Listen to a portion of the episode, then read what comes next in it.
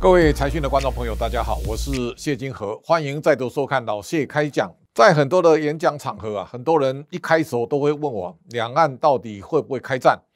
在最近一段时间呢，这样的议题不断的受到大家热烈讨论。那么今天跟大家来谈一谈两岸开战的可能跟种种迹象，我们可以从这张图表看出来，台湾在这些年当中啊，社会大多数人对台湾的未来都非常的忧心。那大家唱衰台湾已经变成常态，但是台湾在这三年当中经济的表现非常的好哦，像最近公布的台湾的外销接单跟出口，我不断来告诉大家，台湾的出口从一个月两百五十亿，在去年的一月一路跑到今年十月，已经到四百零一点四亿美元，这个是一个大要进。如果再看外销接单，这个外销接单一路上不断的在大幅的成长，我们从五百多亿呢，现在跳升到六百二十九，到十月份还有五百九十一亿美元外销接单不断的上升，也告诉大家，因为台商回流造成的投资啊，现在非常的彰显。我们到目前为止投资台湾三大方案达到一千零四十五家。金额呢超过一兆四千亿啊，创造就业现在已经大概十一万六千多人。这个跟经济部在三年前所规划的投资一点五兆，三年产值三点六兆，创造十二万八千个就业机会呢，其实已经非常接近了。在这种情况之下呢，投资台湾的脚步到目前为止没有停止下来。但是在外在环境当中，我们也可以看到，连续两年外资卖超台股这个金额啊，非常的大。外资不断的卖超，但台股的上涨涨幅仍然非常惊人，背后到底代表什么的意涵？这个是大家值得关注的。最近新加坡总理李显龙也讲，中美恐怕误判台海情势。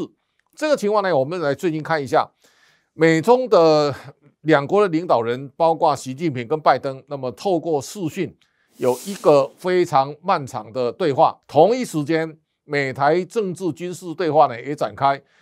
台美双方的国防的交流，其实也有非常重要的意涵在里面。双方互相接触，也告诉大家，试图要降低敌对的状态。那这个对松弛两岸关系啊，事实上是有一些帮助。大家看到李显龙讲中美误判台海情势，其实在这段时间，我特别要告诉大家，台海未来的危机当中啊，双方都各自有立场。王毅特别提到，他说历史和现实。以充分证明台湾属于台海和平稳定的最大威胁。但布林肯讲，台海和平稳定是美国持久利益，对北京持续施压台湾表达关切，这是美中双方最核心的焦点。当然跟台湾有关。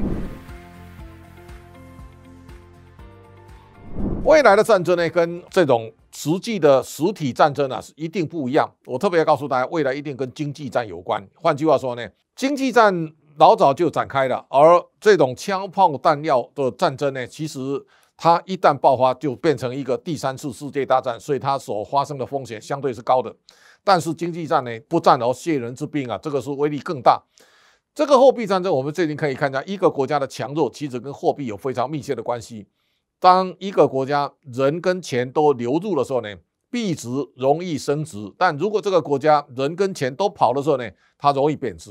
所以我特别拿土耳其的例子跟日本的日元的贬值的例子，同样贬值，但是它有不同的意涵。在全世界的角色当中，大家一定要了解，台湾有两大实力哦，一个就是台湾半导体产业受到全球瞩目。我们大家可以看到，台积电的晶圆代工的全球市占率百分之五十五。联电百分之七，而力基电将近百分之二，那么世界先进百分之一以上。你把这一些台湾的晶圆代工加起来呢，全球市占率已经达到百分之六十五。换句话说呢，台湾如果有三长两短，那么全世界的移动装置啊，很可能全部就挂掉。所以台湾这个有所谓的细盾的实力，我想在半导体做后盾的情况之下呢，台湾面临烽火几率相对不高，这是一个角度。第二个呢，如果这个地方有什么三长两短，其实币值容易贬值。我们也可以看到，新台币今年到现在为止，台币升值百分之二点四五，跟人民币呢是全世界两大强势货币。大家如果对照韩元贬了百分之八点一四，日元贬值超过十趴以上啊，大概就会看到，如果台湾有什么三长两短，新台币绝对不会持续一直升值。这个时候，我们来稍微看一下，从货币的角度来看呢，土耳其的币值呢不断的在贬值，从五块七毛三到一路到现在十三块多了哈，这样的一个贬值也告诉大家，整个土国的经济危机其实不断的潜伏在其中。日元啊，这一次的贬值啊，大家可以稍微想象一下，在第二次世界大战之后呢，日元对美元啊是一美元换三百六十块日元。日元后来不断的升值，到一九九零年，日元升值到最高的时候呢，七十九块七毛五。大家都记得，二零一三年日本发生地震海啸，日元一度升值到七十五块五毛三。大家可以想象，一个国家币值经过大幅度的升值，升到最后会让这个国家丧失竞争力。日元就在这种情况之下呢，不断的在升值，而日本经济在过去三十年几乎趴在地上。但是今年你可以看到日元开始贬值了，这个贬值的背后呢，当然有高度的政治意涵在里面。我想美中角力的过程当中，日本很可能是美国最重要的拍档。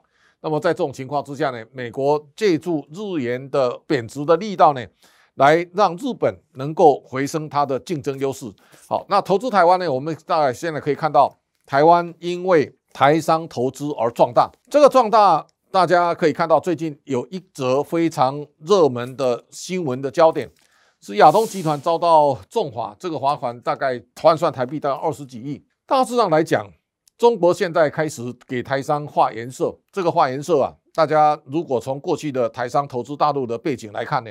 在一九九零年代呢，台商络绎不绝，大家把中国当成自己人。中国大陆呢，在过去的这个在马政府执政的时代呢，来台湾的招商啊，几乎到滴水不漏的地步，从中央、地方、省市都来台招商。三十年下来之后呢，也也相对壮大中国经济实力，所以中国也变成世界工厂。那么现在大家慢慢发现。整个在中国的投资啊，角色改变了。一方面呢，中国的工资啊不再廉价；第二个呢，原来的环保标准各方面呢都升高了。这个台商回流是台湾经济再起非常重要的一个基础跟关键。这个时候呢，我们大概想想，亚尼的事件呢，会让台商更加噤若寒蝉啊。这个这这个寒蝉效应呢，也会加速台湾的回流啊。这个时候呢，大家重新回头审视。台湾的经济今年不断的往前成长，上期跟大家提到了台湾的今年的 GDP 啊，成长率会超过百分之六。我在这一期的财讯呢，特别提到台湾其实已经从过去的毛三到四。开始蜕变到变成一个高附加价值产业的时代了，这个是台湾大家一定要非常珍贵、要重视的一个重要的焦点。那么大家可以看到，台湾过去很多毛利率三趴四趴的公司啊，一大堆。但是，假如大家回头看台湾的 IC 设计，大家会非常的惊叹。这个做伺服器 IC 的信华呢，已经到六十五点四八了。那你看，沿向松汉、细粒到翔硕、瑞昱半导体到一龙电了。他们毛利率大概都在五十趴以上，这个五十趴已经非常难能可贵的地步了。也就是整个毛利率有效拉升的情况之下呢，我们非常多的 IC 设计公司啊，前三季的 EPS 都达到三十五块以上，这个是台湾从来没见过的一个奇迹啊！包括我们看到工具机的产业从川普以下毛利率快速的拉高，这个拉高以后呢，它也同样让。台湾的上市贵公司啊，不断的拉高它的获利，所以我们前三季的三点二二兆，它的基础是建立在台商相对高附加价值产业的基础上，所以让台湾不断的能够往前走。这张表大家可以看到。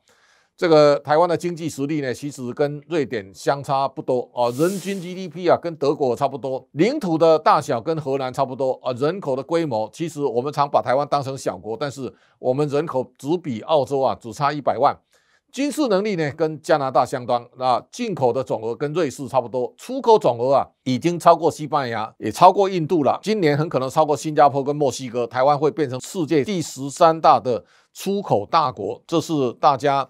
要格外珍惜的重点。好，现在另外一个角度呢，全世界的疫情啊，仍然在蔓延当中啊。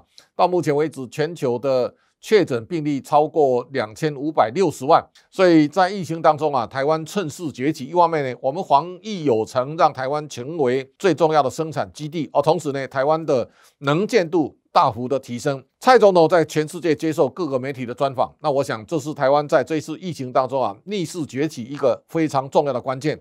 这个时候，我们来看，在美中角力之后呢，下一个棋局啊，在大市值的企业竞赛当中啊，我们大概最近可以看到，美国的企业呢是不断的往前在冲高。到目前为止，Apple 跟 Microsoft 都是两兆五千亿美元以上，是大市值的公司啊。Google 是在两兆这个美元左右，亚马逊呢一点八七兆哈，那 Tesla 是一点一四兆。前五大呢现在加起来是十兆美元，十兆美元的规模已经跟中国的 GDP 啊相差无几。这个大家可以看到，美国的真正企业的实力跟它的底蕴。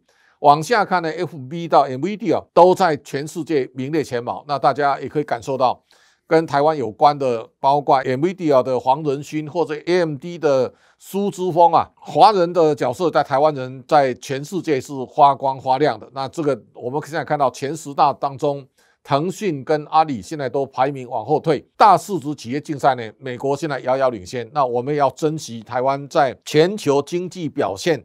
它相对卓越的一面，我们来看，在台湾经过经济壮阔成长的三年之后呢，未来我们当然会面临更多的考验，包括台湾在相对高基期，我们的成长连续三年，而同时呢，我们也看到台币现在升值已经到相对高点，如果你对照日本或韩元的贬值，台币相对是大幅升值。这个时候呢，我们相对股市在一万七、一万八的时候呢，股市也在高点，所以台湾面临高基期的考验跟挑战，也包括在四大公投当中的跟电力有关的相关的环节，也包括美猪开放进口、台湾重返国际社会呢，公投当中都意味着台湾未来向前走或向后退的重要的角力跟投票。那这个时候呢，台湾人民到底选择什么样的方向，大家可以拭目以待。这是我们。透过民意，大家来共同选择的新方向。今天老谢开讲报告到这边告一段落，感谢大家观赏，下周同一时间再请大家继续收看。